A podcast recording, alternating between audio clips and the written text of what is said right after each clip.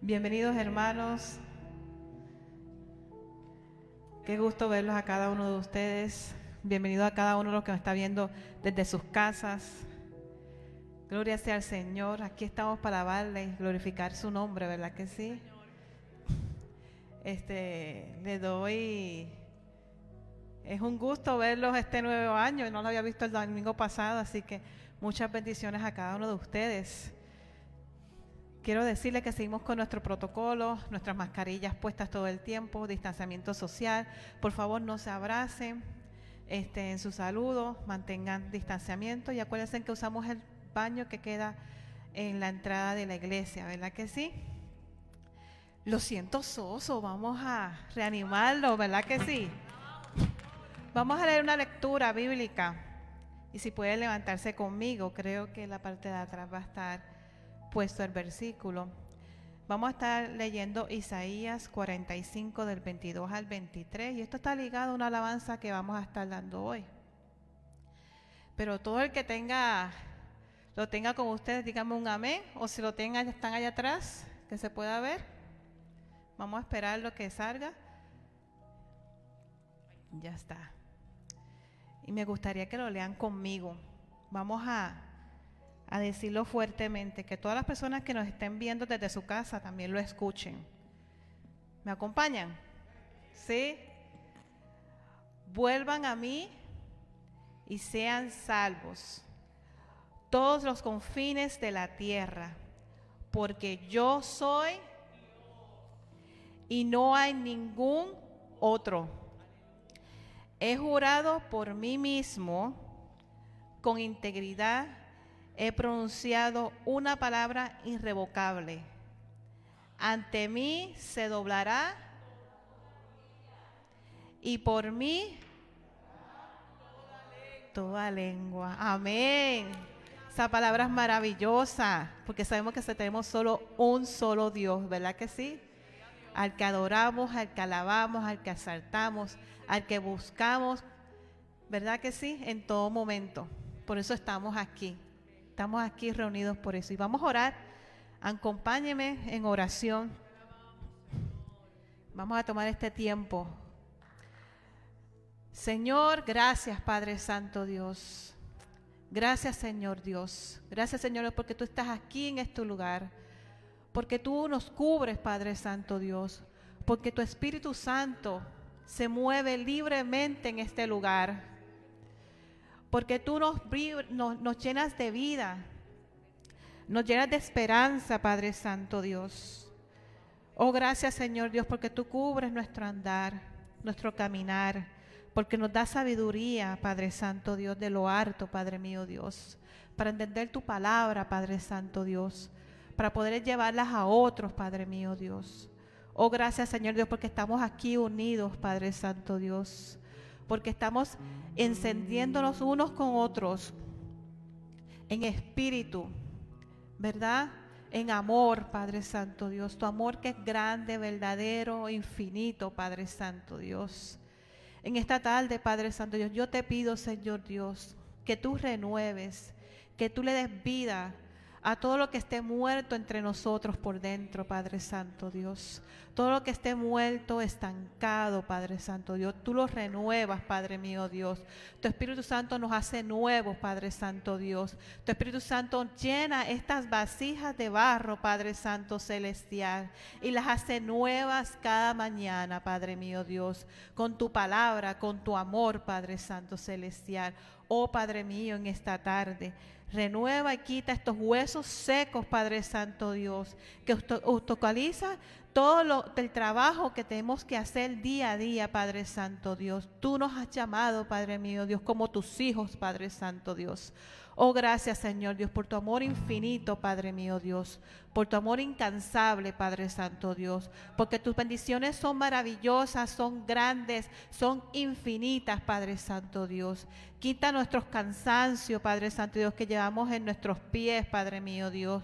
Quítanos nosotros toda, toda este presión, Padre Santo Celestial, que vamos llevando cargando en nuestra espalda, Padre mío Dios. Te las entregamos a ti, Padre Santo Dios, porque solo tú, Padre mío Dios, tienes respuesta, Padre Santo Celestial. Solo tú tienes respuesta a nuestras peticiones, Padre Santo Dios.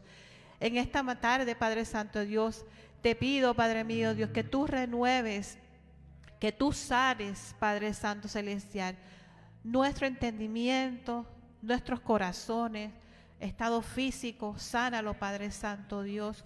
Todo pensamiento errado, Padre mío Dios, ponle dirección, Padre Santo Celestial en este momento que venimos a alabarte, a glorificarte, Padre Santo Dios, porque tú solo eres el único Dios, el Rey de Reyes, el Señor de Señores, Padre Santo Dios, nuestro Salvador, Padre mío Dios. Lo declaramos en esta tarde, tú eres nuestro Salvador, Padre Santo Dios, y estamos aquí esperándote, Padre mío Dios, esperándote con grandes ansias, Padre Santo Celestial, a tu segunda venida, Padre mío Dios. Oh, gracias, Señor Dios porque tú estás aquí en este lugar, porque tu Espíritu Santo Dios renueva, limpia, Padre Santo Dios, limpia este espacio, Padre mío Dios, que está entregado hacia ti, Padre Santo Celestial. Es tuyo, Señor Dios. Alabado es tu nombre, glorificado tú eres, Padre Santo Dios. Santo, santo, santo eres tú, Señor Dios.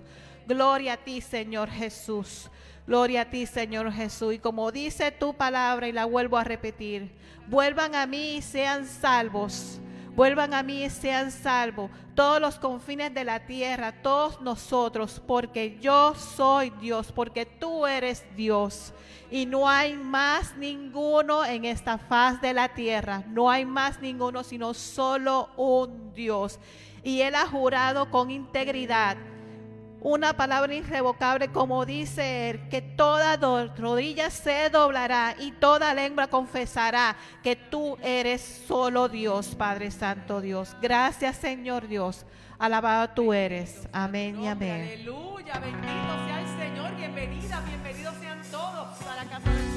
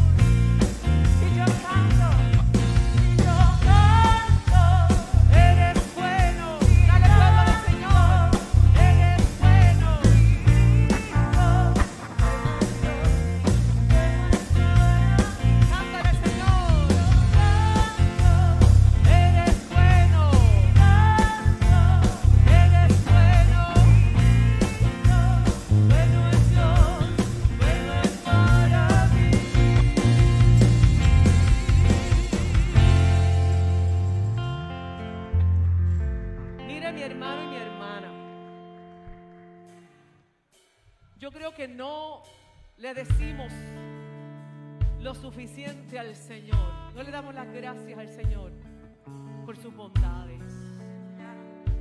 Qué bueno es unirnos como un pueblo y decirle a una voz, tú eres bueno, ahí donde tú estás, acompáñame. Y una vez más, digámosle, digámosle al Señor, tú eres bueno. Una, dos y tres. Una vez más, el Señor ha sido bueno.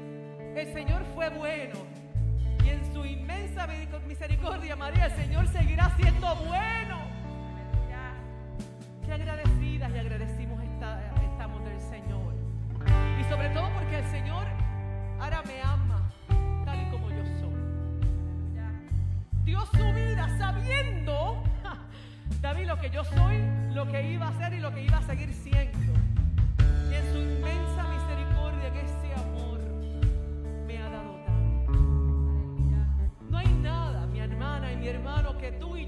Podamos hacer que sea lo suficientemente grande ni bueno para merecernos el amor, la misericordia del Señor y aún así Él nos ama, Él nos llena, nos llama a sus amigos, sus amigas, su hija, su hijo. ¿Qué tal si cantamos, si adoramos, si alabamos al Señor a través de este cántico? Si no lo quieres cantar y solamente quieres escucharlo y alabar al Señor y ahí en la intimidad que se crea ante el Señor y tú decirle al Señor, Señor, gracias porque tal y como yo soy, tú me amas.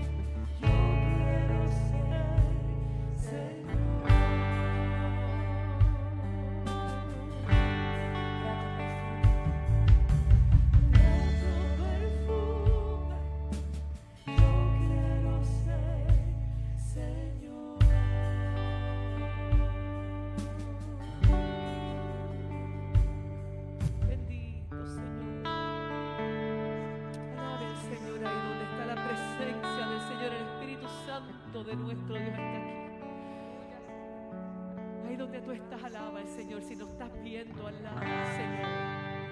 Para alabar al Señor y tener estos espacios íntimos, hermosos que se dan entre el Señor y nosotros. No necesitamos gritar. No necesitamos hacer grandes cosas, solamente abrir nuestro corazón y decirle al Señor lo que es el Señor para ti. ¿Qué es el Señor para ti? Igualmente en ese espíritu, en ese momento, podemos ser honestos y decirle al Señor, yo necesito hoy, hoy yo necesito más de ti. Hoy yo tengo hambre, sed, necesidad, Señor, de ti.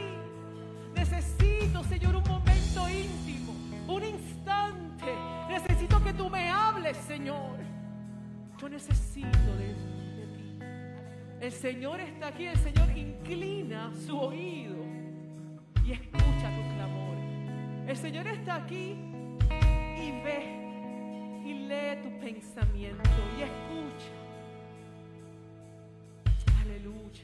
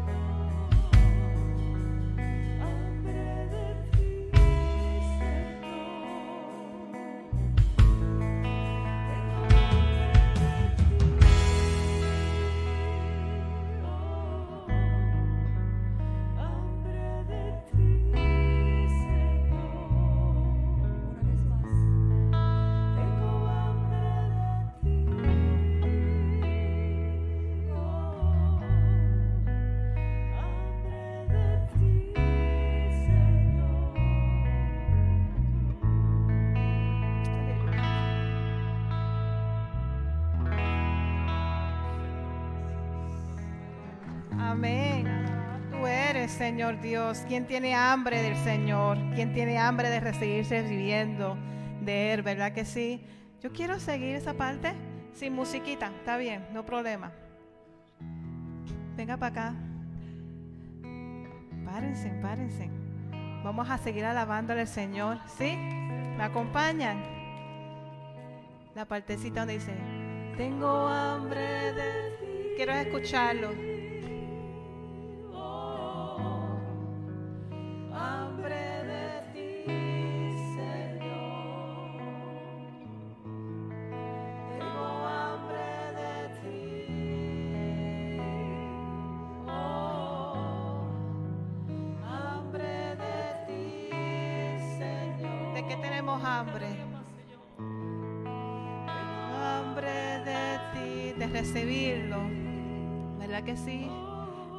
En nuestra casa, Padre Santo Dios. ¿Verdad que sí? De su presencia.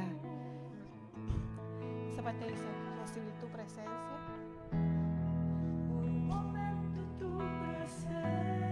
Díganlo ustedes mismos.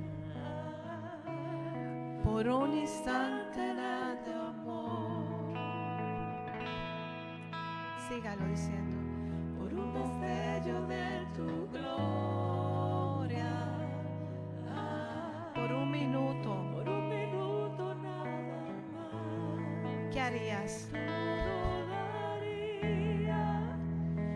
Importaría lo que tengas que pasar, ¿verdad? Lo que tenga que pasar, lo que tenga que esperar. Seguimos esperando y tenemos ansias.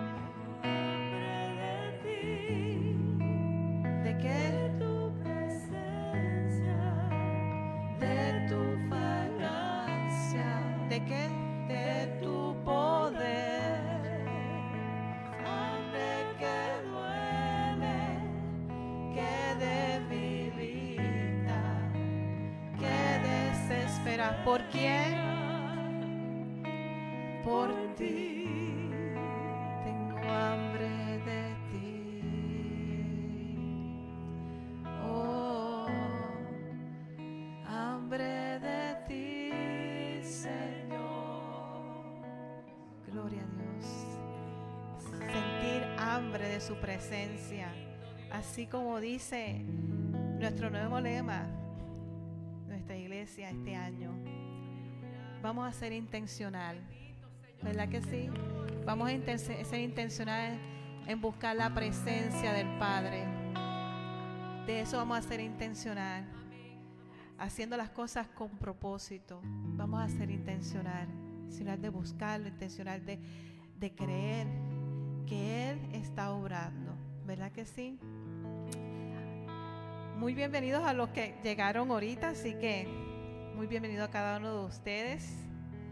Este, estamos muy contentos que estén aquí. Ahora vamos a dar un paso, un paso muy especial, muy importante, que son nuestros diezmos y nuestras ofrendas, ¿verdad que sí? Aquí nuestros niños nos van a ayudar. Ellos van a pasar acá al frente mientras ustedes puedan estar dando sus diezmos y ofrendas, acordándole a todos los que nos están viendo desde su casa, que lo pueden hacer electrónicamente a través de nuestra página por internet, iglesiasparalacomunidad.com, ¿verdad que sí? Y a cada uno de los que están aquí presentes, muchas gracias, muchas gracias por ser tan generosos, gracias porque este año que pasó terminamos en victoria, gracias a ustedes, gracias a ustedes porque podemos darle ayuda a otros, que eso es lo importante, y podemos estar aquí llevando la palabra del Señor. En todo momento no hemos parado, ¿verdad que sí? Así que le doy gracias a cada uno de ustedes por ser tan generoso en este tiempo que también es difícil para muchos, ¿verdad que sí? Así que quien se levanta con nosotros en lo que algunos están dando ya sus tiempos allá atrás y podamos dar una oración de agradecimiento al Padre, ¿verdad? Muy importante. Vamos a orarle al Padre, así que vamos a levantarnos, vamos a estar en pie, vamos a orar, darle gracias, gracias a Dios por la provisión que nos has dado, ¿verdad? Padre Santo, Padre amado, te doy gracias, Señor Dios. Gracias por tu provisión, Padre Santo Dios, porque nos das salud, nos das energía para día a día poder trabajar, para día a día poder dar nuestra mano en tu obra, Padre Santo Dios. Gracias, Señor Dios, porque tú nos provees lo que necesitamos, Padre Santo Dios. Gracias, Señor Dios, por multiplicarnos, Padre mío Dios, porque estamos en un sitio donde somos grandemente bendecidos, Padre mío Dios. Te pido, Señor Dios, a cada una de las personas que dieron sus ofrendas, sus diezmos, Padre Santo Dios, multiplícale, Padre mío Dios. Y a los que no pudieron, Padre Santo Dios, importa, porque su trabajo, su labor en la iglesia, contigo, Padre Santo es más que suficiente. Gracias, Señor Dios, por tu amor y por tus bendiciones. Amén y amén. Y ahora sí, antes de pasar al pastor, quiero anunciar algo que llevamos ya tiempito, ¿verdad? Creo que está puesto aquí. Retiro familiar. Gloria a Dios, ya se va a poder dar. Ha- Hagan más duro, más duro. Fue suspendido por el COVID, pero ya gracias a Dios lo vamos a poder hacer. Va a ser en mayo 13, 14 14 y 15, eso es un fin de semana. Así que es un sitio, va a ser un momento muy bueno, familiar, vamos a estar todos unidos, vamos a tener actividades, vamos a tener muchas cosas muy importantes que vamos a crecer como familia, porque también somos una familia aquí en la iglesia, ¿verdad que sí? Más que iglesia, somos una familia. Y quiero mostrarles, pues, cómo es el lugar más o menos, que puedan ver. Vamos a tener actividades de diferentes deportivas, así los que sepan jugar deporte o algo así, vayan preparándose desde ahora, ¿verdad? Vamos a tener un lago, no sé si en ese momento esté caliente, así que vamos a orar al Señor que esa agüita esté caliente en ese momento, ¿verdad? En fe, en fe. Y allá vamos a tener, el último día vamos a tener el servicio allá. Va a ser muy maravilloso y esperando en Dios, como yo le, le- le dije a, a nuestro pastor, esperando en Dios que podamos terminar con unos buenos bautismos. Así que lo digo desde entrada, a ver si, si se cierra con broche de oro, ¿verdad que sí? Y sigamos año tras año poder reunirnos. Lo que sí le digo es que se pueden acercar a mí, yo le puedo dar toda la información que necesita y vamos y puedan reservar su espacio porque el, espacio es limitado, solo son 30 personas, así que si reservan su espacio a tiempo, van a tener su cupo a tiempo, ¿ok? Así que aquí ya tienen los precios, más o menos. Eh, para que tengan una idea, ¿qué es lo que incluye el alojamiento? Cinco comidas, la- el cuarto de reuniones, actividades disponibles y ya pueden ver las actividades que hay, así que pueden hablar conmigo, Araceli, los que no me conocen, ¿verdad? Y prontamente, eh, la semana que viene voy a tener ya los formularios para que puedan ya ir reservando, ¿ok? Así que si los animo a que lo hagan con tiempo. Y ahora sí, los niños pueden ir a sus clases de 4 a 11 con nuestra hermana Elizabeth. Ellos están muy ansiosos, a ellos les encanta estar con su maestra Elizabeth. Así que van ordenadamente, ¿verdad que sí? Van a esperar a la maestra. Allá van a tener un tiempo maravilloso donde los nenes aprenden y se congregan ellos. Gracias, Elizabeth. Y no vamos a dar más, así que vamos para, para el plato fuerte, que el Señor ya le ha dado palabra a nuestro pastor. Así que, Amén. amén.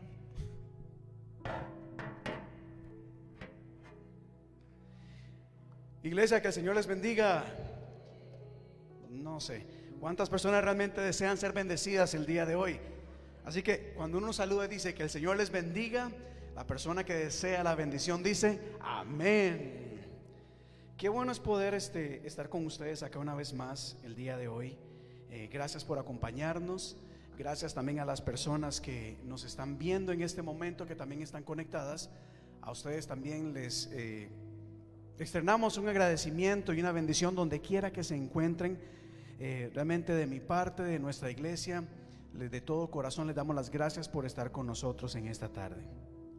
El día de hoy ah, quisiera compartir un pasaje bastante sencillo. Son tres versículos que quiero compartir con ustedes el día de hoy, basado en el libro de Segunda de Corintios, capítulo 7. Segunda de Corintios, capítulo 7. Voy a estar leyendo de la nueva versión internacional.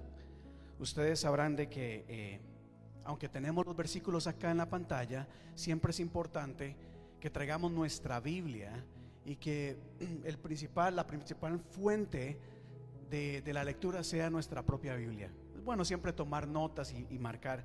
Y creo yo que el día de hoy el Señor nos, nos va a hablar y va a ministrar en esta, en esta tarde. Segunda de Corintios capítulo 7, versos 5 al 7. Leo de la nueva versión internacional lo siguiente. Cuando llegamos a Macedonia, nuestro cuerpo no tuvo ningún descanso, sino que, to- sino que nos vimos acosados por todas partes, conflictos por fuera, temores por dentro. Pero Dios, que consuela a los abatidos, nos consoló con la llegada de Tito. Y no solo con su llegada, sino también con el consuelo que él había recibido de ustedes. Él nos habló del anhelo, de la profunda tristeza y de la honda preocupación que ustedes tienen por mí, lo cual me llenó de alegría. Tengan su Biblia abierta, pero le invito a que cierre sus ojos por un momento y diga conmigo, Señor Dios de la gloria, te damos gracias por este momento en que nos permites poder reunirnos en tu nombre. Así como hemos levantado nuestra voz de acción de gracias y alabanza delante de ti, así como te hemos honrado con diezmos y ofrendas, en este momento disponemos nuestra mente y nuestro corazón para escuchar tu palabra. Es nuestro anhelo, Dios, que tú traigas revelación a cada uno de nosotros el día de hoy. Más que un deseo es una necesidad, Padre. Entendemos de que tu palabra es el alimento que necesitamos, que nuestro espíritu necesita. Tu palabra es el sustento, Dios, que nos mantiene firmes en la fe. En tiempos difíciles, en tiempos en donde hay tantas luchas, donde hay pruebas, hay dificultades, el futuro parece incierto, Dios. En tiempos en donde pareciera que la fe de muchos se ha enfriado o se tambalea. Es nuestro clamor, Padre, que en esta tarde, a través de este mensaje, por gracia y misericordia, tu Espíritu Santo hable a nuestro corazón. Señor, toca nuestra mente. Renueva, Señor, nuestra manera de pensar, nuestro pensamiento con tu palabra. El día de hoy queremos ser transformados. Que cualquier cosa, Señor, que hayamos escuchado pueda ser sometido bajo el filtro de tu palabra, transformado por tu verdad, oh Dios, porque sabemos de que en ti encontramos buenas nuevas. Te pedimos, oh Dios, de que esta semilla de palabra caiga en tierra fértil. Prepara nuestra tierra, nuestro corazón, nuestro espíritu. Que esta palabra, Señor, empiece a producir fruto en nuestra vida. Te lo pedimos, te lo rogamos, te lo anhelamos, porque necesitamos de ti, oh Dios. En el nombre de tu Hijo amado Jesús, la iglesia dice, amén y amén. Bueno, esta palabra es bastante, bastante sencilla, bastante simple. Y antes de explicar un poco eh, lo que creo que Dios quiere compartir el día de hoy, les comento que ciertamente cuando el apóstol Pablo escribe este, este mensaje, esta carta a los Corintios, Pablo como apóstol había pasado una gran cantidad o una etapa importante de su vida viajando por diferentes lugares, predicando el Evangelio. Aquel Saulo que una vez buscaba la iglesia, la señalaba, la condenaba, la perseguía, ahora era el instrumento que Dios estaba usando para hacer obras milagrosas y extraordinarias en toda la región. Y si usted recordará al apóstol Pablo, más allá de todo lo que él escribió y de lo que aprendemos, Pablo era una persona que se caracterizaba porque Dios lo usaba de gran manera. La Biblia nos dice que Pablo, que cuando Pablo predicaba, las almas se convertían y venían a los pies de Cristo. Aún aquellas que eran duras, encontraban en él algo diferente en su mensaje y entregaban su vida al Señor. La Biblia nos dice que cuando Pablo oraba por los enfermos, los enfermos sanaban.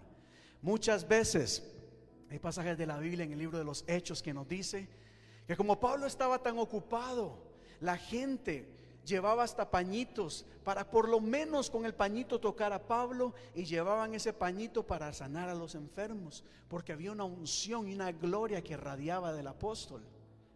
Paréntesis, cuidado con uno de los pañitos enfermos, eh, eh, ungidos, perdón. Esto no es, eh, ¿cómo se diría? Un amuleto, eso no es un amuleto. Pero la Biblia nos cuenta que de Pablo radiaba una unción tan importante que los enfermos eran sanos, los muertos resucitaban. El apóstol Pablo con una mirada y los demonios salían. ¿A cuánto les gustaría ser usados por Dios de esa manera? Levante su mano. Tremendo sería eso, ¿verdad? Pero ciertamente a pesar de la unción, de la gloria, del llamado que Pablo tenía de parte de Dios, su vida también se caracterizó por esos momentos difíciles. El ministerio de Pablo nunca fue fácil. El ministerio, la obra que Pablo estaba haciendo nunca fue fácil. Así como los, los, enfermos se sanaban, así como los demonios huían, así le llovían las piedras a Pablo también. A Pablo lo perseguían, lo criticaban, de Pablo se burlaban, sus mismos, su, misma, su mismo grupo. De hecho, en, los Corintios, la gente al principio no tenía una buena reputación de Pablo y hasta se burlaban de él. Nunca fue fácil. A pesar de que Pablo resucitaba muerto, la Biblia nos dice que a Pablo lo apedreaban en gran manera al punto de estar al borde de la muerte. Pablo sufría enfermedad. Pablo sufría dolor. Pablo si hubiera tenido Instagram o Facebook, quizás hubiera tenido millones de seguidores, pero a la hora de la verdad, algo que caracterizó al apóstol era que cuando más necesitaba de las personas, más solo se encontraba porque todo lo abandonaron. No sé si me entienden acá. Y por eso quiero compartir acá lo que, lo que el Señor puso en mi corazón con estos versículos. Y quiero que note acá lo siguiente. Hay tres cosas que el Señor nos, nos habla en este momento. Número uno, Pablo le escribe a los Corintios y en esta carta dice lo siguiente. Les escribo a ustedes. Y hay algo que quiero que ustedes sepan. Y es que en el ministerio con- o, o en el momento en que les escribo esta carta, sepan que hemos estado siendo acosados por todas partes. Es decir, quiero que sepan de que la lucha ha sido intensa. Por todo lado vienen las pruebas, los ataques, la oposición, lo que sea. Quiero que sepan que la lucha ha sido intensa. Pero viene algo acá interesante. Número uno, el, el apóstol Pablo dice lo siguiente. El ataque ha sido tan constante y el trabajo ha sido tan arduo que número uno, quiero dejarles saber, en familia en Corintio, el trabajo ha sido tan intenso que no hemos podido ni descansar. Estamos cansados. No hemos tomado tiempo para unas vacaciones. Llegó la Navidad, el Año Nuevo, el Día de Reyes y nosotros no tuvimos tiempo para irnos de fiesta con la familia. No tuvimos momento para descansar y nos sentimos cansados. ¿Se ha sentido cansado usted alguna vez? Tal vez no físicamente, aunque físicamente es una realidad. Hoy en día, mira, la gente como que ya no tiene la fuerza, la vitalidad que uno desearía tener. Aquí en Estados Unidos se trabaja tanto, hay tanto que hay que hacer que uno se siente cansado y agotado, tanto físicamente como emocionalmente. Hay personas que se sienten cansadas hasta de su misma vida, aunque todo esté bien. Tengo una buena familia, tengo un buen trabajo, tengo un buen salario, estoy bien, pero no estoy conforme con mi vida, ya no aguanto más. Y tristemente, el, el nivel de suicidio, de depresión, la gente hoy se está, está consumiendo ¿cómo es? antidepresivos de una forma impresionante. Porque la gente se siente insatisfecha, cansada, infeliz, agotada. Muchas personas renuncian a su trabajo, a su familia, a los estudios, a sus sueños, porque están cansadas. Y esto es algo que no solamente lo vemos en el apóstol Pablo, sino que lo vemos en las personas hoy en día. Y añada- añada- vamos a agregarle a esto, añadirle a esto la realidad que estamos viviendo. Hoy todo el mundo está enfermo y esas enfermedades golpean, debilitan. Les contaba a algunas personas que la semana pasada, en estos días, me puse el booster shot y el día siguiente y al otro no me podía levantar. Momentos en que uno pierde la fuerza. Hay momentos en que el cansancio físico se traduce en un cansancio emocional. Y ahí es donde uno se desanima de las cosas. Ahí es donde uno ya no quiere hacer nada. ¿Para qué, María? ¿Para qué voy a seguir esforzándome en mi trabajo si mis jefes no aprecian lo que yo hago? ¿Para qué? ¿Para qué seguir intentando en esta relación si la- las cosas no cambian ya? Pablo decía en este momento, quiero que sepan que estamos agotados. Pero no solamente dice eso. Pablo abre su corazón en este momento. Así como, por momentos Pablo regañaba, exhorta- exhortaba, llamaba la santidad a Dios, hablaba del juicio de Dios, le decía a la gente, arrepiéntanse. Así también Pablo por momentos abre su corazón y dice, la lucha ha sido constante, nos sentimos cansados. Estamos experimentando conflictos por fuera, es decir, hay cosas que pasan a nuestro alrededor que golpean. Hay cosas que por más que querramos que no sucedan, pasan. O que desaparecieran, continúan ahí. ¿Cuántos de acá creen que el apóstol Pablo se levantaba todos los días diciendo, hoy quiero ser perseguido? Hoy ando buscando gente que me apedree. Hoy ando buscando, hoy mi deseo es que la gente se burle de mí, que me critique. No. Pero Pablo entendía y les decía a la iglesia, quiero que sepan, por si no lo saben, porque en ese tiempo no había Facebook, ni Instagram, ni esas cosas. Así que Pablo les escribía y dice, si no lo saben, hay cosas que nos están afectando. Estamos siendo perseguidos, hay oposición, hay muchas cosas. Y no solo esto, sino que Pablo cierra esta parte diciendo que el cansancio, el trabajo arduo, que todo lo que pasa a su alrededor ha afectado su interior. Y él dice, estamos experimentando temores por dentro. Hay algo que está ocurriendo en nuestro interior. Pablo aquí no dice que su fe ha menguado. Pablo aquí no dice, yo ya no creo en Dios o me siento débil espiritualmente. No, él está abriendo su corazón y dice, quiero dejarles saber que el ministerio no es fácil. Y que a pesar de que han escuchado cómo Dios obra a través de nuestro ministerio, también quiero que sepan que hay muchas cosas que nos golpean internamente. La Biblia no nos cuenta, pero yo casi que puedo asegurar que más de una vez Pablo tuvo duda en su interior.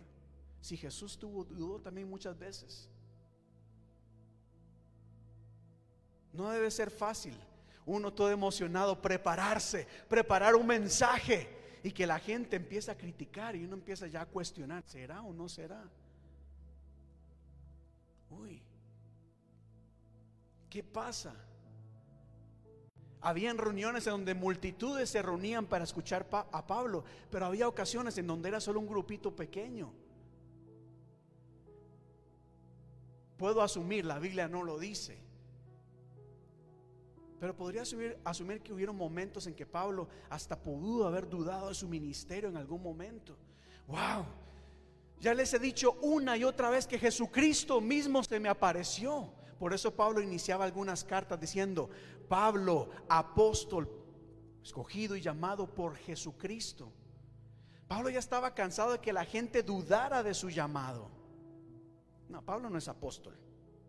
No, Pablo no es llamado. No, Pablo no es escogido. Pablo aquí allá.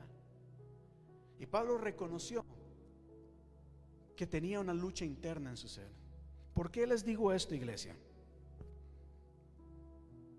Porque si hay algo que puedo leer en, esto, en estas escrituras, hay algo que puedo discernir, es como Pablo en este momento abre su corazón y nos revela su humanidad. Hay gente hoy en día que le ora a los santos y se imaginan y dicen, uh, San Marcos, San Lucas, San Tito, San Felipe, San todo, santos, por todo lado. Y tienen un concepto de que esta gente era, pero wow que nada les pasaba. Eran superhéroes. Y Pablo aquí dice, por la gracia, la misericordia de Dios fui llamado y usado en gran manera, pero también experimenté muchas cosas.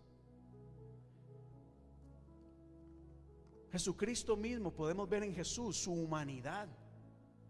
No sé si usted recordará el momento en que iba con sus discípulos en una barca y de repente se desató una gran tormenta violenta, lluvias, vientos. Y los discípulos desesperados sacando agua de la barca. ¿Y qué estaba haciendo Jesús? Durmiendo. ¿Por qué creen que Jesús estaba durmiendo? El hombre estaba exhausto, estaba cansado. Y enfatizo la palabra el hombre porque Jesucristo fue hombre. Y esta historia nos enseña que Jesucristo también se agotaba. Jesucristo como Pablo experimentó situaciones externas. A Jesucristo lo querían tirar de un monte, de un, de un precipicio. A Jesucristo lo buscaban para apedrearlo y matarlo, crucificarlo. A nivel interno, ¿Ustedes creen que cuando Jesús fue tentado por el enemigo, para Jesús fue fácil? ¿Ustedes creen que cuando el diablo se le presentó a Jesús dijo, ah, esto no es nada, te reprendo Satanás, escrito está? No, la Biblia nos dice en la historia, y Jesús tuvo hambre, y cuando Jesús tuvo hambre, ahí fue donde el enemigo vino a decirle, wow, tienes hambre, ¿De verdad quieres comer? Bueno, si eres el Hijo de Dios, si eres Dios, dile a las piedras que se conviertan en pan. Jesús era un ser humano. Por eso esta, esta historia comienza con el título La tentación de Jesús, porque Jesús se sintió tentado. No cayó en la tentación, pero Jesús experimentó el hambre. Jesús experimentó dolor. Cuando antes de ser entregado en el, en el monte de los olivos, en Getsemaní, Jesús dobló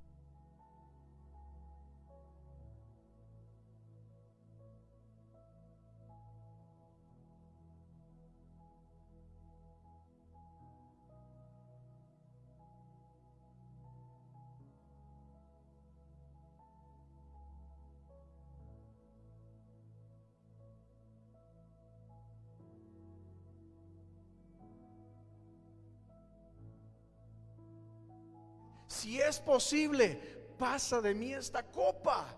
Es su angustia, lo que él sentía internamente, se reflejaba como gotas de sangre. Claro, por supuesto, sabemos que al final Jesús dijo, pero que se haga tu voluntad. Hay una humanidad que es importante que nosotros entendamos, iglesia. Y tanto la iglesia tiene que entender de que los siervos de Dios también son seres humanos. ¿Sabían ustedes eso? De verdad, de verdad, honestamente, ¿lo sabían ustedes eso? Hay muchos que no. Hay muchos que piensan que aquellos grandes personajes que aparecen en escenarios son pero de otro planeta. ¡Wow! Nunca hacen nada malo, nunca se cansan, nunca se preocupan, nunca se entristecen, nunca se deprimen. Y en el momento en que alguno de estos ministros, sea pastor, líder, eh, músico, lo que sea, comete un error, ¿qué hace la iglesia o comúnmente muchas personas? Qué barra, qué hijo del diablo este.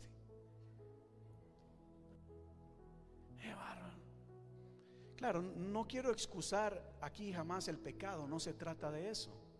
Pecado es pecado. Pero sí hay que entender de que aquellos que se paran acá son seres humanos, los que estamos acá somos seres humanos, que nos cansamos, que tenemos luchas externas. Les comentaba hace unos dos años, tal vez, creo que tres años, que yo estuve a punto de renunciar al pastorado. Pero yo estuve así, así de cerquita, decir ya no más. Porque es injusto lo que uno muchas veces pasa. Para mí es injusto lo que Pablo pasaba. Pablo sanaba enfermos. Pablo hacía lo que su gobierno no podía hacer, la medicina no podía hacer, nadie podía hacer. Pablo llevaba un mensaje de esperanza, de ánimo, de aliento, de proyección positivo pero aún así era condenado. It wasn't fair. Y si hablamos de Jesús, ni qué decir. La vida no es fácil. Así que todos los que estamos acá pasamos momentos también difíciles. Y de la misma manera, los que estamos acá tenemos que entender de que hay una humanidad también frente a nosotros. Porque también así como hay gente que exige del pastor, así hay, o de los líderes o quienes estén acá, también lamentablemente hay quienes están acá que tienen una exigencia bastante injusta sobre las personas. Jesús criticaba eso y decía, ustedes, pero si ustedes no pueden con esta carga, ¿cómo quieren imponer cosas a los demás? Mire, de verdad, hay veces hay veces que uno quisiera decir muchas cosas. Porque a uno le parece injusto, pero hay que entender de que tanto los que están allá como los que estamos acá, todos enfrentamos luchas y enfrentamos batallas. Todos estamos en el mismo barco. No es que unos van en crucero y otros pedaleando ahí en una lanchita. Todos estamos en el mismo barco porque todos somos parte de un mismo cuerpo. ¿Sí o no? ¿Verdad? Entonces, ¿qué les parece si En vez de andar señalando hacia acá o hacia allá, donde sea, ¿qué le parece si juntos, más bien, en vez de señalar, nos tomamos de las manos y nos levantamos y seguimos hacia adelante? ¿Qué le dio ánimo al apóstol Pablo cuando dijo, wow, cómo me llena de alegría saber de que ustedes ahora han entendido y oran y se preocupan por uno? Pero bueno, avanzo acá, ya voy terminando. No, no, mentira. Voy por la mitad. Tengo la costumbre de decir, ya voy a terminar. Voy por la mitad. Porque Pablo dice, eh, sepan que la cosa está difícil. Estamos siendo golpeados, azotados, hay una lucha interna bastante fuerte. Pero, dice Pablo, diga conmigo, pero. Diga conmigo, pero. Pero Dios que consuela a los abatidos nos consoló. ¿Qué pasa acá? ¿Qué es lo que quiero decir con esto? Que a pesar de lo que Pablo estaba experimentando, a pesar de las pruebas y dificultades, había un Dios que provee lo que él tanto estaba necesitando. A pesar de todo, Dios está conmigo, pero Dios me consuela. Tengo, tengo luchas, pero Dios me consuela. Estoy abatido, pero Dios me consuela. Estoy débil, pero Dios me da fortaleza. Pero, pero, qué bonito es cuando Dios pone un pero en nuestra vida, ¿verdad? Imagina este versículo acá. Lo voy a parafrasear. Usted conoce este Salmo 23 que dice, aunque ande en valle de sombra de muerte, no temeré mal alguno Imagina decirlo así, puedo pasar por un valle de sombra de muerte, pero Dios estará conmigo. Ese es el pero de Dios. Puedes pasar por momentos difíciles, pero Dios nunca te va a dejar y nunca te va a desamparar, porque Dios es fiel a su palabra. Él dice, estaré contigo hasta el último día. No digan amén a eso. Eso lo dijo Jesús, estaré con ustedes hasta el último día.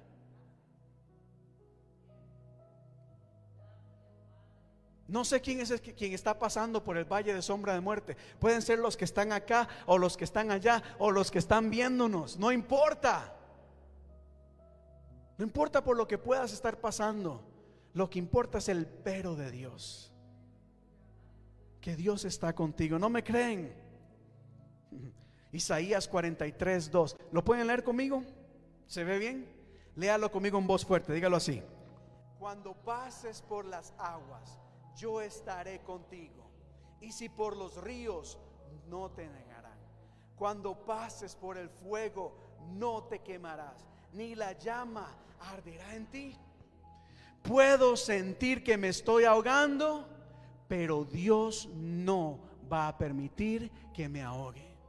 Puedo sentir que estoy pasando por el fuego, pero Dios no va a permitir que ni la ropa huela a humo. Porque eso es lo que Dios hace. Do you know that? Have you ever thought of that? ¿Lo han pensado alguna vez? El evangelio nunca dice, tranquilo, take it easy, nothing is going to happen to you. Nada te va a pasar. No te preocupes. No. Al contrario, uh, Jesús dijo, bueno, sepan, y más bien, dichosos cuando los insulten, cuando los maltraten, cuando pase todo esto. Wow. Pero eso es lo que Dios hace. Eso es lo que Dios hace. No importa lo que estés pasando. No importa cómo te sientas. Tal vez porque sé, y lo sé, hay personas que se sienten cansadas tanto físicamente como emocionalmente y hasta espiritualmente. No estoy hablando de que ya no creen en Dios o no aman a Dios, que no tienen fe en Dios. No estoy hablando de eso. Estoy hablando de la realidad que como seres humanos enfrentamos. Hay momentos en donde todo es gloria, aleluya, y hay momentos en donde cosas pasan y nos golpean. Y no importa lo que estés pasando, sé que Dios tiene un pero. Y Dios está contigo en todo momento. Quiero, quiero incluir algo acá Esto es más que todo a nivel ministerial o a nivel de llamado. Porque sé que hay personas que han sido llamadas por Dios, que Dios quiere levantarlas. Pero quizás aún no lo han entendido. Ahí es la otra parte del pero. Está el pero de Dios y los, los peros que nosotros ponemos. Porque hay gente que le pone peros a Dios. Señor quiere levantar, quiere usar, pero es que está muy frío, Señor. Pero es que la nieve, pero es que el virus, pero es que la economía, pero, pero, pero, pero. Un otro día vamos a hablar de esos peros. Pero hoy quiero mencionar este acá. El sacerdote Amasías envió un mensaje a Jeroboam, rey de Israel. Y le dijo, Amós está conspirando contra ti en medio de Israel. El país ya no aguanta tanta palabrería de Amós porque anda diciendo, Jeroboam morirá al lado de, a, morirá a espada e Israel será llevado cautivo lejos de su tierra. Me explico. Israel tiene su rey, tiene sus sacerdotes, está gobernando de una manera que no es agradable a Dios. Aquellos sacerdotes que se suponían que deberían estar guiando al pueblo a la búsqueda de Dios, a la obediencia de Dios, ahora se estaban interesando por otras cosas. Y era mejor quedarle bien al rey y tener mantener una posición que decir las cosas como son. Pero entonces el Señor ve entre todo el pueblo, allá en una montañita, tal vez en una colina, en un lugar allá lejitos, a un pastor de ovejas. Y el Señor lo levanta. Y el Señor le dice, ve y profetiza. Así que Amós empieza a hablar lo que Dios le dijo hablar. Y esto llega a oídos del sacerdote principal. Y ahora viene y le dice al rey, mira, ahí anda un profeta que anda diciendo cosas en tu contra. Ya es suficiente, estamos cansados de este hombre.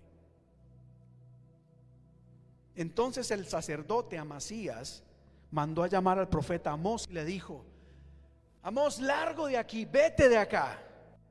Si lo que quieres es ganarte el pan profetizando, pues mejor vete a la tierra de Judá. Es decir, estaba considerando que la profecía de Amós era solamente como para, para ganarse una ofrendita ahí de la gente. Ni tan siquiera lo consideraba como la palabra de Dios. ¿Sabes qué, amor? No vuelvas a profetizar en este lugar. Aquí no te queremos porque aquí está el grupo élite. Aquí hay gente importante, aquí hay gente de renombre, aquí hay gente de posición, aquí hay gente que está al lado del rey. No necesitamos a una persona como tú acá. Miren el desprecio. Y entonces Amós Escucha lo que Amasías le dice y levanta su cabeza y le dice, tiene razón. Pues la verdad, yo no soy profeta ni hijo de profeta, sino que cuido ovejas y cultivo higueras. Pero, pero, el Señor me sacó de detrás del rebaño, es decir, de allá donde nadie sabía que yo estaba, de allá, el lugar el pequeño, en el olvido, de allá donde nadie me veía. De allá me sacó el Señor y me dijo, ve y profetiza. Dios no tiene su mirada solamente en ciertos lugares. Mire, el Señor anda mirando por todo lado y anda en busca de personas que, que quieran rendirse a Él, que quieran seguirle, que tengan un corazón dispuesto.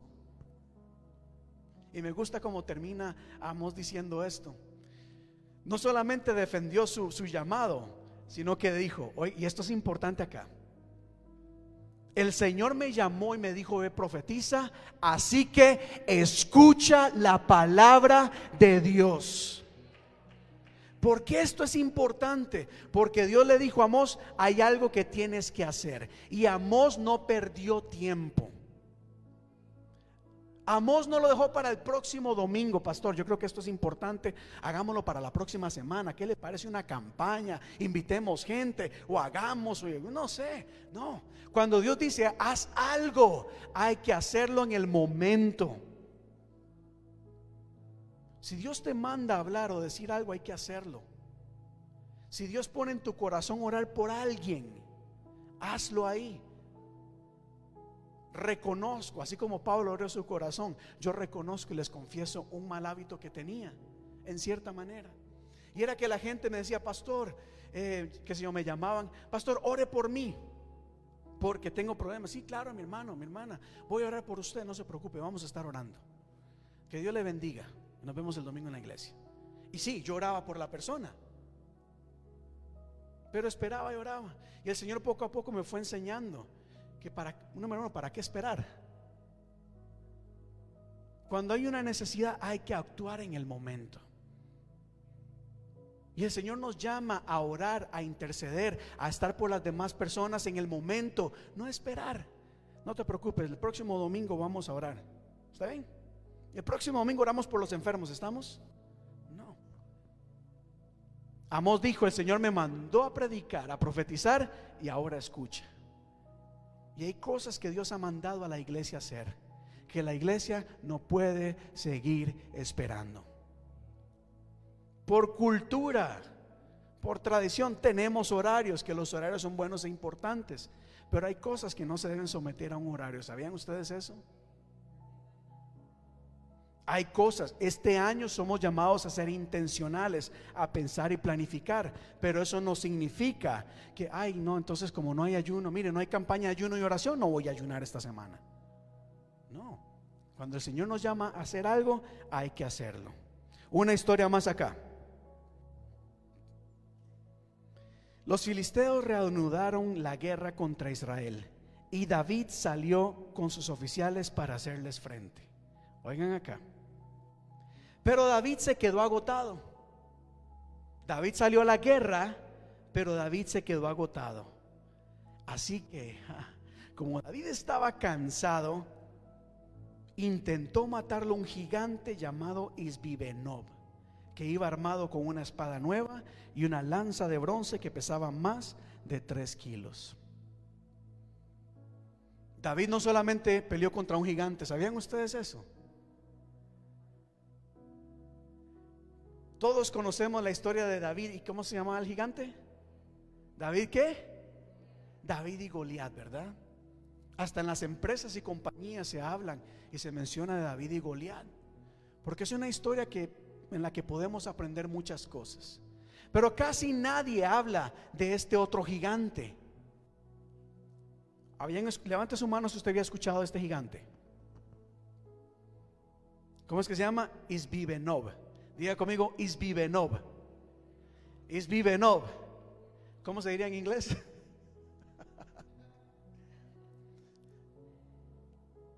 ¿Verdad que de este gigante no escuchamos? ¿Qué creen ustedes que pasó en este momento? David había ido a la guerra, pero ya estaba cansado. Y el gigante dijo, este es el momento. Aquí es, aquí es. ¿Qué creen ustedes que pasó? No se preocupe, díganlo en voz alta.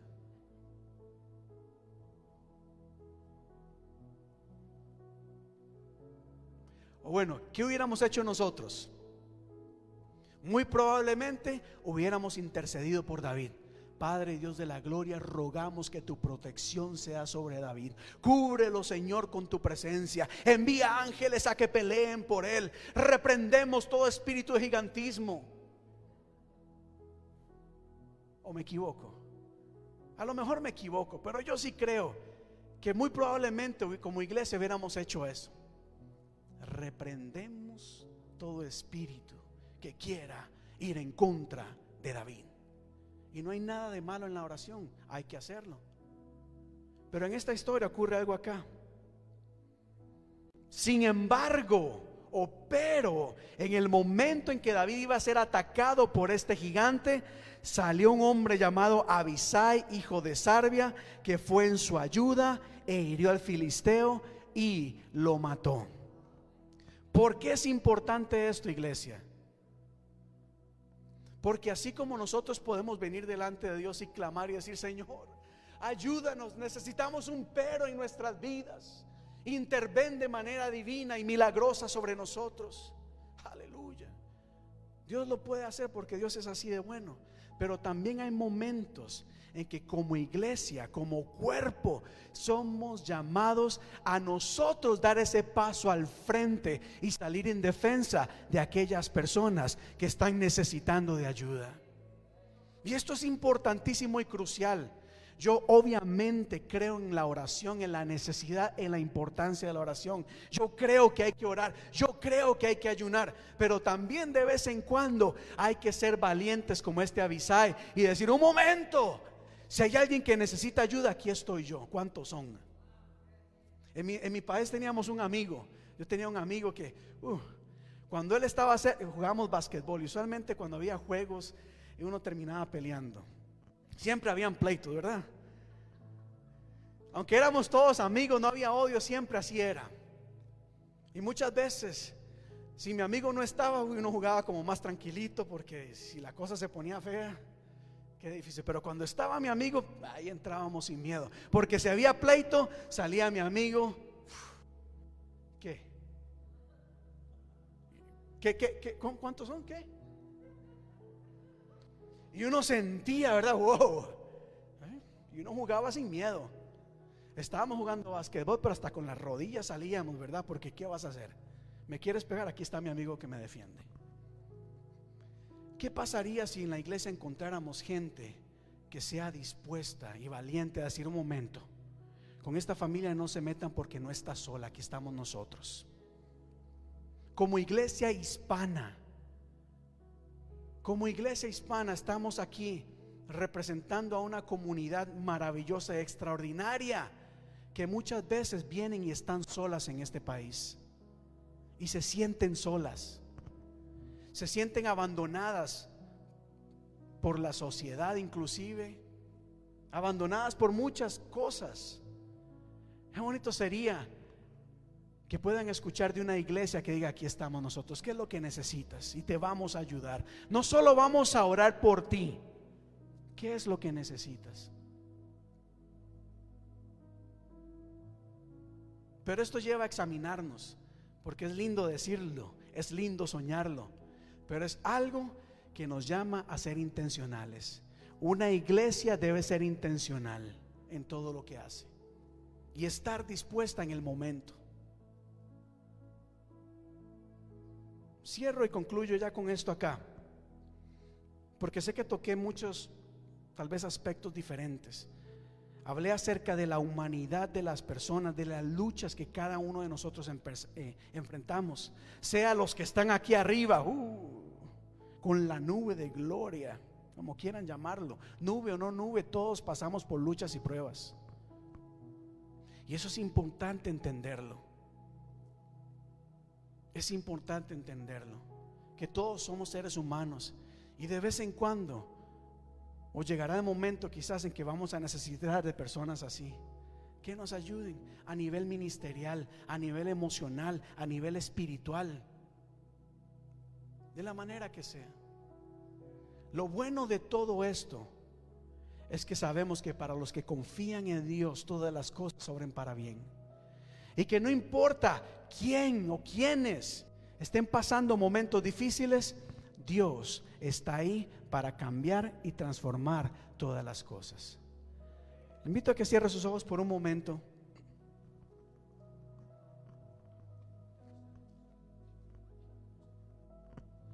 Cierre sus ojos por un momento.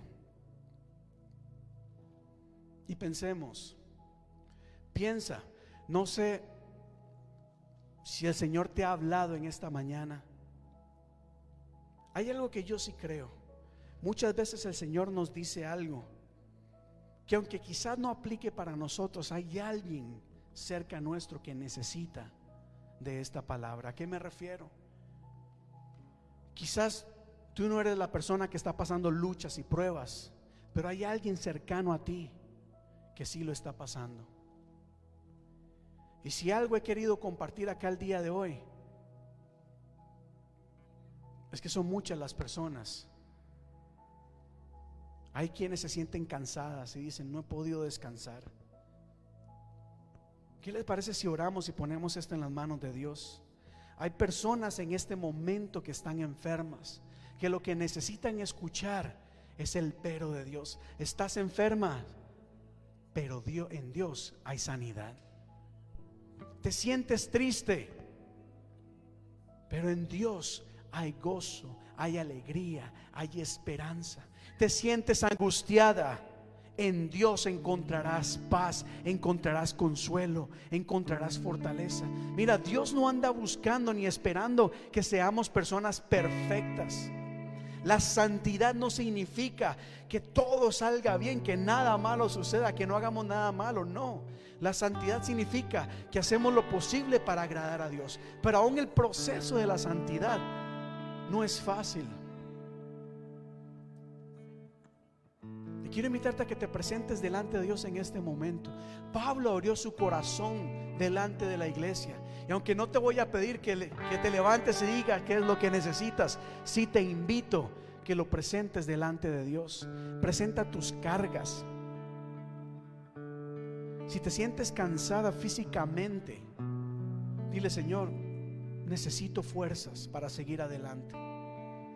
Si te sientes cansado emocionalmente, tal vez estrés, preocupación, ansiedad, entrega esas cargas delante de Dios.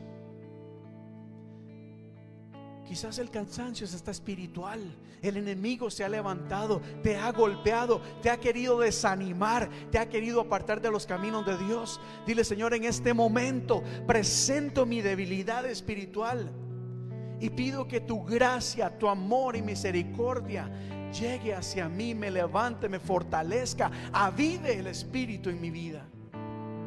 Pídelo y preséntate delante de Dios tal y como eres en este momento. Delante de Dios lo bueno es que no tenemos que aparentar nada. Él nos conoce tal y como somos.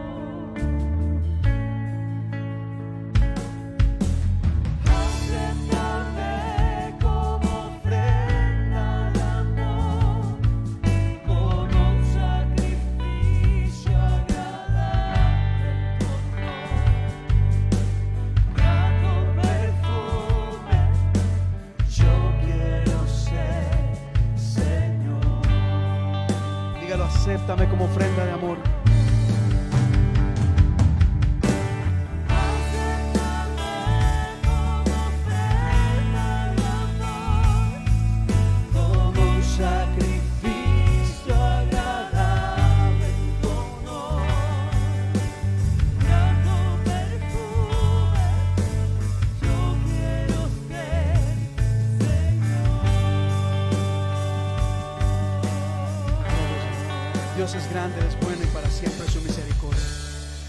No sé si tienes alguna necesidad. Quisiera orar por necesidades en este momento. Yo sé que hay personas enfermas que están pasando por diferentes situaciones. Quisiera invitarle a que me acompañe en oración por cada una de ellas. De hecho, hay, hay personas que no están congregadas el día de hoy porque están padeciendo del virus o algún familiar. Personas que están angustiadas, preocupadas, con un futuro incierto. Realmente yo creo que, que Dios está en esta tarde, en este lugar. Y quisiera ministrar por fortaleza, quisiera ministrar por consuelo, quisiera ministrar esperanza, paz. Y aquí hay un espacio bastante, bastante amplio. Si alguien que le gustaría que oráramos por usted el día de hoy, le invito a que pase aquí adelante. Hay un espacio bastante grande, manteniendo distancia. Puede pasar y vamos a orar, que aquí estamos para orar por ustedes. No nos vamos a secar mucho, no se preocupe, pero queremos como acto de fe interceder por cada necesidad, poniéndola en las manos de Dios. Y asimismo levantamos oración por aquellas personas que están en este momento enfrentando sus luchas y dificultades. Únese a nosotros y digamos así, Dios de la gloria. Alabamos y bendecimos tu nombre. Te damos gracias, Padre, porque tú estás en este lugar. Señor, si hay algo que has hablado en esta tarde, es que entiendes y te compadeces de nuestra humanidad. Que entiendes que cada uno de nosotros pasamos por luchas, por pruebas, dificultades, momentos difíciles. Yo quiero orar en esta tarde por aquellas personas que han estado paseando, pas- enfrentando adversidad. Hay problemas, hay situaciones que quizás se están saliendo fuera de control, que no saben qué hacer. Mira aquellas personas que están teniendo problemas económicos. Aquellas que andan en busca de trabajo, que no han podido encontrar un trabajo que sea digno, un trabajo que honre todo esfuerzo. Los ponemos delante de ti. Mira todas estas familias que en este momento están enfrentando eh, enfermedad, ataques de este virus, oh Dios. A cada una donde ellas se encuentran en este momento, en el nombre de Cristo Jesús, creemos, oh Dios, nos aferramos y declaramos una palabra de fe y de sanidad sobre personas enfermas. En el nombre de Jesús, no solo aquellas que están pasando por enfermedad de este virus, sino enfermedades respiratorias, enfermedades de la vista, enfermedades en los huesos, en la espalda, enfermedades en el estómago, enfermedades, oh Dios, en, en su oír, en fin, donde sea. Toda enfermedad, en el nombre de Jesús la sometemos delante de ti.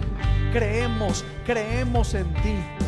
Tu palabra dice que si creemos veremos la gloria de Dios. No queremos gloria para nosotros mismos, queremos darte la gloria a ti. Queremos que a través de la sanidad personas puedan da- dar gracias a ti y confesar y creer que tú eres el Señor. Mira, donde quiera que se encuentren familias de la iglesia hispana, la comunidad que están afectadas por, la, por el flu, por el COVID, lo que sea, también en otros estados, oh Dios, aquellas personas que nos ven hasta de otros países, hasta allá elevamos palabra de sanidad sobre ellas. Aleluya, Dios. Aleluya, sanidad, sanidad, sanidad. Creemos en sanidad, oh Dios. Desatamos sanidad en el nombre de Jesús. Es decir, declaramos conforme a tu palabra, conforme a tu voluntad, que por las llagas de Cristo Jesús las personas son sanas, Padre. En el nombre de Jesús. Creemos de que tú nos has llamado, nos has escogido, nos has ungido, Dios, para ser agentes de cambio, instrumentos de tu amor, de tu poder. Y en tu nombre echamos fuera toda enfermedad, oh Dios bajo tu autoridad, la autoridad de Cristo Jesús, también declaramos palabra autoridad sobre aquellas personas que están enfrentando opresión espiritual. Declaramos libertad en el nombre de Cristo Jesús. Mira aquellas personas que están cansadas emocionalmente, angustiadas, preocupadas, oh Dios. Personas que están enfrentando depresión, que se sienten abandonadas, que se sienten olvidadas. En esta tarde, oh Dios, como iglesia, declaramos palabra de amor, palabra de aliento, palabra de esperanza, de amistad, de consuelo, palabras de familia, de unidad, de armonía, de pertenencia en el nombre de Jesús. Quiero que sepas, iglesia, que eres, una, eres alguien importante para Dios. Eres alguien importante para Dios aunque te sientas despreciado, aunque te sientas que no le importas a nadie, estás en la mirada de Dios. Cristo te ama. No importa lo que hayas hecho. No importa lo que hayas hecho, en Cristo encontramos perdón por nuestros pecados. En Cristo somos reconciliados con Él. En Cristo somos renovados, nos somos purificados. Los brazos de amor de Dios se extienden. Aleluya. Cristo te ama, Cristo te ama. No hay pecado grande, no hay pecado grande. No te preocupes por eso. Cambia tu mirada, deja tu mirada en el pecado, pon tu mirada en el autor y consumador de la fe, en el creador del cielo y de la tierra, en Cristo Jesús, porque en Cristo Jesús hay restauración, hay amor, hay armonía, hay unidad, hay bendición. Eres parte de una familia de fe, eres parte de una familia de fe. No solamente Dios te ama, aquí encontrarás una iglesia que te ama también, que se preocupa por ti. Oro por aquellas personas que están pasando necesidades económicas, oh Dios. Creemos que tu amor se derrama en tal manera que produce y provoca bendición, provisión y abundancia en el nombre de Cristo Jesús. Reprendemos escasez, reprendemos pobreza, reprende- reprendemos toda limitación y declaramos, oh Dios, bendición, entendiendo lo que dice tu palabra. Que cuando nos esforzamos, que cuando labramos la tierra, que cuando trabajamos y sometemos toda obra delante de ti, tú prosperarás y bendecirás. Aleluya. Hay un pero el día de Dios, hay un pero el día de Dios. No importa lo que estás pasando, Dios dice que te va a consolar, te va a ayudar, te va a bendecir, va a ministrar tu vida. Y oro por aquellas personas que el Señor está llamando a servir, a trabajar. Deja de dudar, deja de ponerle peros a Dios. Cree, sé obediente. Que Dios no se fija en títulos, Dios no se fija en apariencias, Dios no se fija en posición, Dios no se fija en nada de eso. Lo que es importante para el hombre, para Dios es algo diferente. Dios ve más allá. Dios ve más allá. Dios te creó antes de la fundación del mundo y te ha escogido y te ha llamado. Recuerda las palabras de Amós. Sí, ciertamente no soy profeta ni hijo de profeta, pero sé que Dios me ha llamado. Levántate de donde estás. Cree en el nombre de Cristo Jesús. Padre, en este año sometemos y presentamos la iglesia hispana de la comunidad delante de ti, oh Dios. Aleluya, aleluya, aleluya. Presentamos todo proyecto, todo sueño, todo anhelo, todo trabajo. Mira los retos que como iglesia en general estamos enfrentando. Pero creemos de que en ti, oh Dios, podemos encontrar ideas, creatividad, puertas abiertas, conexiones, en fin. Preferimos creerte a ti, oh Dios.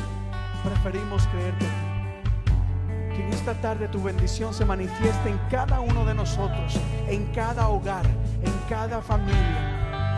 Bendición. Ahora por un momento diga conmigo bendición, bendición. Vas a bendecir mi vida.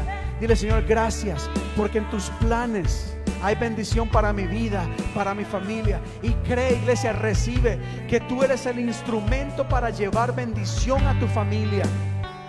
Eres el instrumento para llevar bendición a tu familia. Tu oración es importante. Tu oración va a proteger a tu familia. Va a provocar abundancia en tu familia. Tu fe en el Señor va a traer almas en tu familia a Cristo. Aleluya, Dios. Declaramos bendición en esta, en esta tarde, Dios. Gracias, Padre, porque estás con nosotros el día de hoy. Gracias, porque a pesar de las pruebas, a pesar de todas aquellas cosas que nos azotan constantemente, tanto externas como internas, oh Dios, también hay cosas que nos llenan de alegría y es saber de que tú estás con nosotros, Padre. Gracias te damos, gracias, gracias.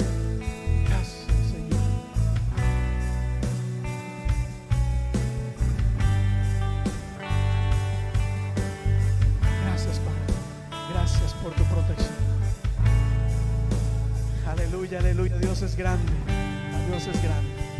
En el nombre de tu amado Jesús te damos gracias y decimos amén y amén. Démosle un fuerte aplauso al Señor, Dios grande, fuerte y maravilloso. ¿Cómo se sienten, iglesia? Bueno, yo me siento muy bien, de verdad. Me siento muy bien de saber de que aún en nuestra humanidad, en nuestras luchas, Dios está con nosotros en todo momento. Porque Dios es fiel. porque la misericordia, la gracia y la bondad de Dios es nueva cada mañana. ¿Le damos? Vamos a concluir, vamos a concluir con un canto acá, que es bien sencillo. La letra no está acá, pero nos dice, Señor eres fiel y tu misericordia es eterna. Es decir, la fidelidad de Dios no se acaba. La fidelidad de Dios no solamente para los domingos, es todos los días. Dios es fiel para darte paz. Dios es fiel para protegerte. Dios es fiel para bendecirte. Dios es fiel para encaminarte. Decimos así. Señor, eres fiel y tu misericordia eterna. Señor, eres fiel y tu misericordia eterna. Gente de toda lengua.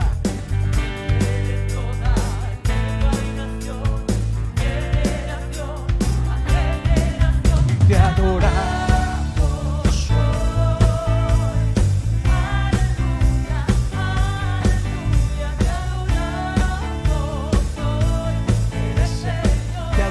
Oh Dios. ¿Cómo no adorarte? ¿Cómo no adorarte? ¿Cómo no adorarte?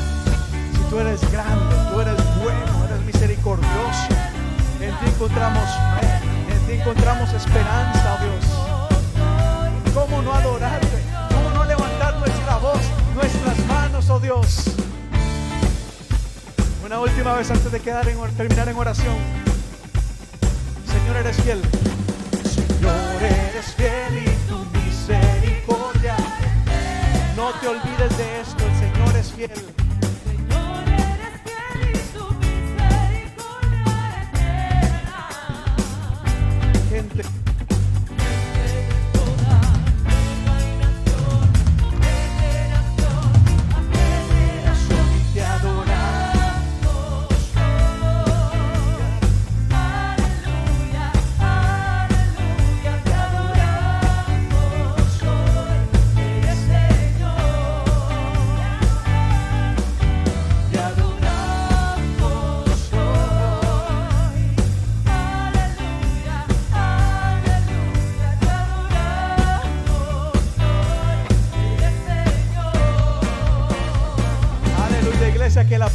Sea con todos y cada uno de ustedes.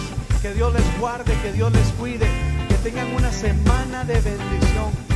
Todos los días acuérdate que la bendición de Dios está contigo. No te olvides de eso. El Señor te va a guardar, te va a cuidar, te va a proteger, te va a bendecir en gran manera. Iglesia, Dios les bendiga.